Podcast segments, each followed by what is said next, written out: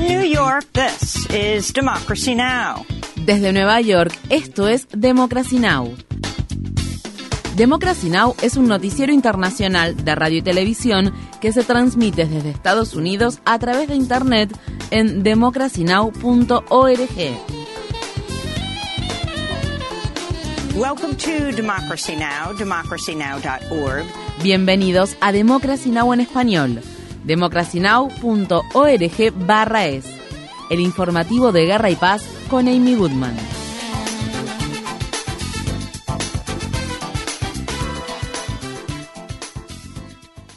Negociadores de los 190 países miembros de las Naciones Unidas llegaron a un acuerdo para crear el primer Tratado Internacional de Protección de la Alta Mar. El histórico acuerdo, que culmina con casi dos décadas de lucha por parte de las organizaciones ecologistas, busca catalogar para 2030 el 30% de los mares del mundo como áreas marinas protegidas a fin de conservar la biodiversidad de los océanos. Los ambientalistas calificaron la aprobación del tratado como un hito importante y pidieron a los países adoptarlo y ratificarlo lo antes posible. La Unión Internacional para la Conservación de la Naturaleza dijo en un comunicado que el tratado cierra brechas esenciales del derecho internacional y ofrece un marco para que los gobiernos trabajen de manera conjunta para proteger la salud global de los océanos, la resiliencia climática y el bienestar socioeconómico y la seguridad alimentaria de miles de millones de personas. Para más información sobre el Tratado de Alta Mar, visite nuestro sitio web democracynow.org/es. El director del Organismo Internacional de Energía Atómica, Rafael Grossi, se reunió con funcionarios iraníes en Teherán y aseguró haber llegado a un acuerdo con Irán para incrementar la cooperación y el monitoreo de las actividades nucleares.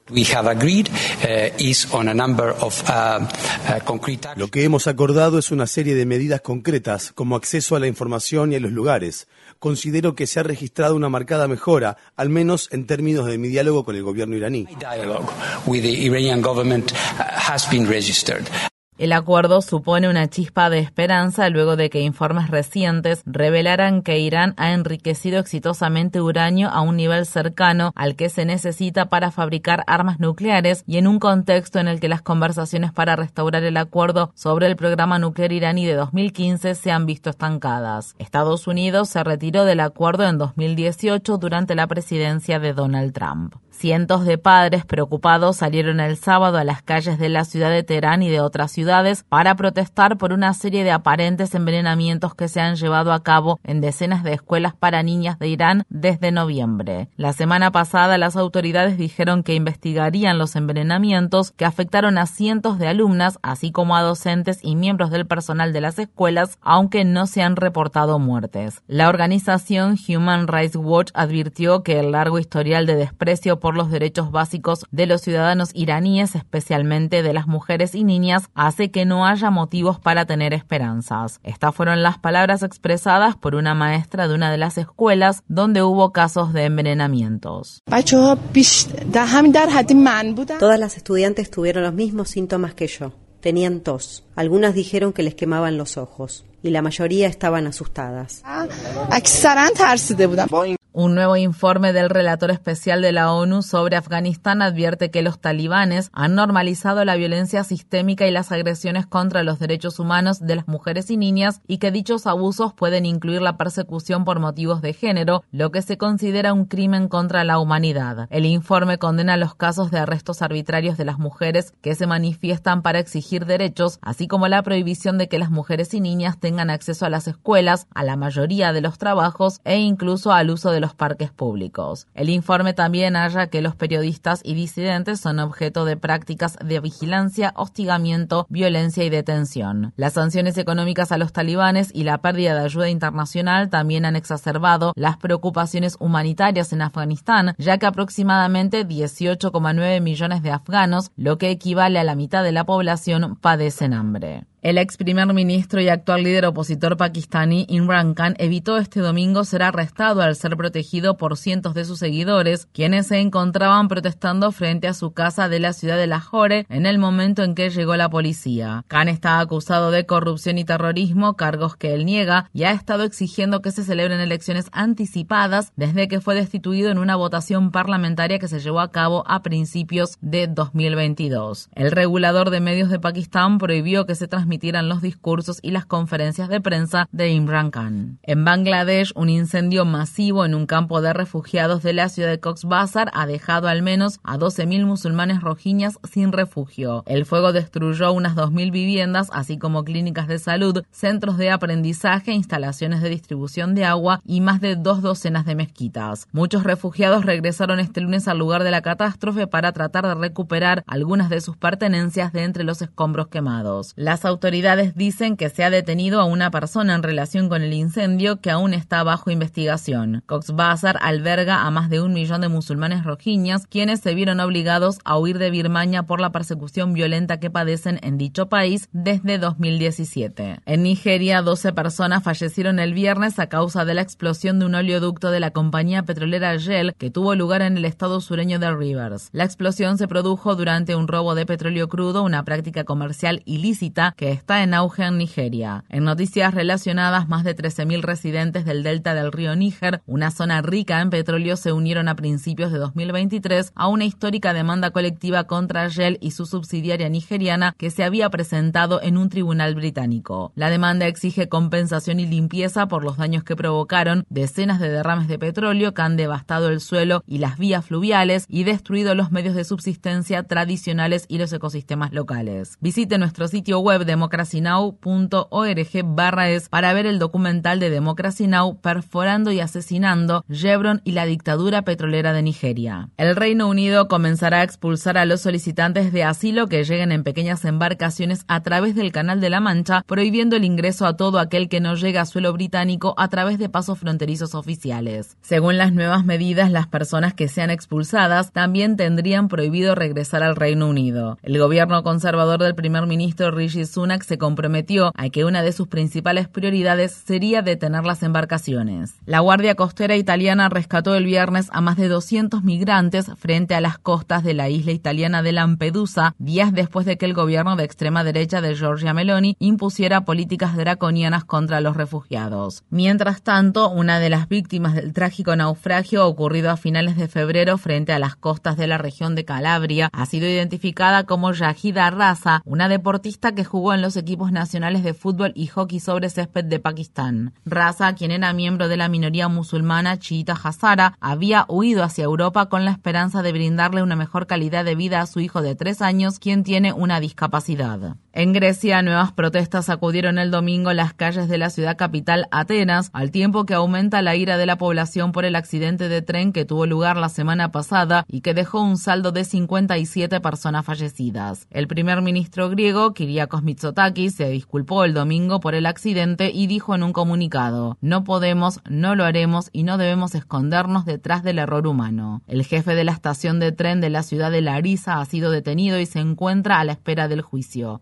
Entre los aproximadamente 10.000 manifestantes que participaron de la protesta del domingo, había muchos trabajadores ferroviarios. Sentimos un dolor indescriptible por lo que pasó. El accidente es una tragedia. No podemos calmar el dolor de las familias que perdieron a sus hijos e hijas. Tampoco podemos traerlos de regreso.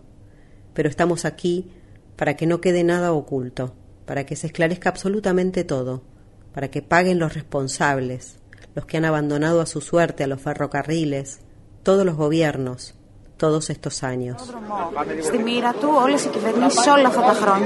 En Estados Unidos, el director ejecutivo de la compañía ferroviaria Norfolk Southern, Alan Joe, testificará ante un panel del Senado el jueves sobre el descarrilamiento del tren de carga que tuvo lugar en East Palestine, estado de Ohio. El accidente cubrió dicha localidad con una mezcla de sustancias químicas y gases tóxicos que contaminaron el aire y los cursos fluviales. Esto se produce al tiempo que otro tren de Norfolk Southern descarriló el sábado cerca de la ciudad de Springfield, estado de Ohio, lo que llevó a los funcionarios a emitir una orden de confinamiento temporal. Las autoridades dijeron que ninguno de los 28 vagones del tren involucrados en el accidente contenía sustancias peligrosas, aunque otras secciones del tren, que tenía 212 vagones, sí contenían ese tipo de sustancias, incluido propano.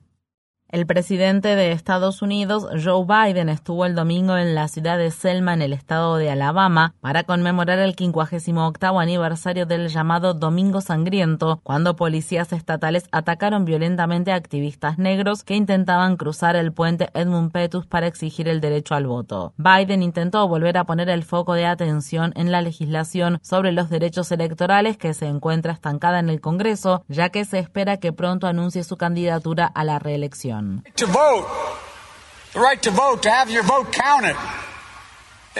El derecho al voto, a que los votos sean contabilizados, es el umbral de la democracia y la libertad. Con ese derecho todo es posible. Sin él, sin ese derecho, nada es posible. Y este derecho fundamental sigue siendo atacado. En el estado de Maryland, el expresidente Donald Trump recibió el sábado un estruendoso aplauso tras pronunciar el discurso de clausura de la Conferencia de Acción Política Conservadora de 2023. Trump, quien fue presentado como el próximo presidente de Estados Unidos, pronunció un discurso de casi dos horas en el que criticó las investigaciones a las que está sometido y afirmó haber ganado las elecciones presidenciales de 2020. En 2016 I declared, I am your. En 2016 declaré ser la voz de todos ustedes. Hoy agrego, yo soy su guerrero, su justicia. Y para aquellos que han sido agraviados y traicionados, yo soy su venganza. El probable oponente de Trump, el gobernador de derecha de Florida, Ron DeSantis, se dirigió el domingo a sus seguidores en un acto de campaña que tuvo lugar en el sur del estado de California, donde repitió su lema, Florida es donde la mentalidad woke va a morir. La escritora de libros de autoayuda, Marianne Williamson, lanzó este fin de semana su candidatura a la nominación demócrata. Es nuestro trabajo crear una visión de justicia y amor que sea tan poderosa que anule las fuerzas del odio, la injusticia y el miedo. Williamson, quien también se postuló en 2020, dijo que entre las promesas clave de su campaña se encontraban la atención médica, el acceso a la universidad y el cuidado infantil gratuitos. En Estados Unidos, al menos 35 personas fueron arrestadas en la ciudad de Atlanta el domingo, cuando los manifestantes marcaban el inicio de una semana nacional de acción contra Cop City, un centro de capacitación policial de 90 millones de dólares que se está construyendo en el bosque Willoni. El movimiento Defend Atlanta Atlanta Forest dijo que las personas que fueron arrestadas eran manifestantes pacíficos que asistían a un concierto en el bosque cuando fueron rodeados por la policía. Esto ocurre menos de dos meses después de que la policía de Atlanta matara a disparos a Manuel Páez Terán, activista ambiental de 26 años, cuyo apodo era Tortuguita. En los últimos días, al menos 13 personas murieron debido a una combinación de eventos climáticos extremos, entre los que se encuentran tornados, lluvias torrenciales e inundaciones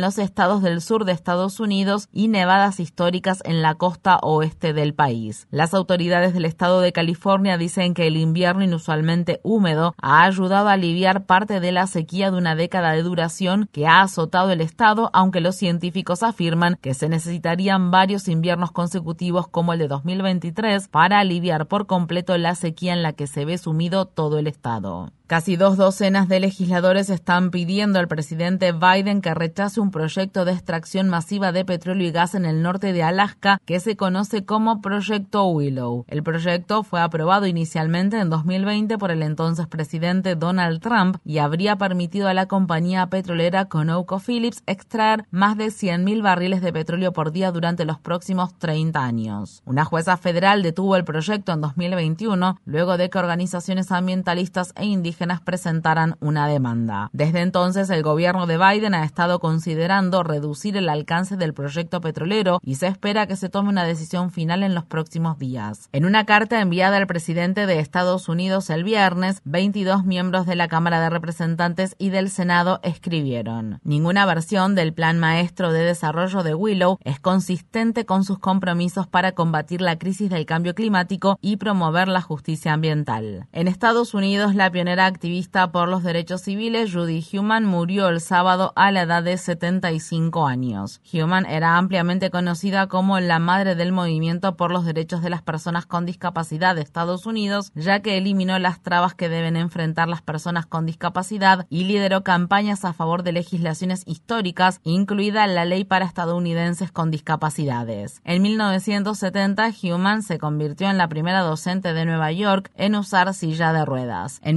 1977 encabezó una sentada de protesta de 26 días frente a un edificio federal de la ciudad de San Francisco que condujo a la aplicación de la ley de rehabilitación que prohíbe la discriminación contra las personas discapacitadas. El presidente Biden honró a Human en un comunicado en el que escribió, después de que el director de su escuela dijera que no podía ingresar al jardín de infantes porque usaba silla de ruedas, Judy dedicó el resto de su vida a luchar por la dignidad inherente de las personas con discapacidades. Infórmate bien. Visita nuestra página web democracynow.org/es. Síguenos por las redes sociales de Facebook, Twitter, YouTube y SoundCloud por Democracy Now! es.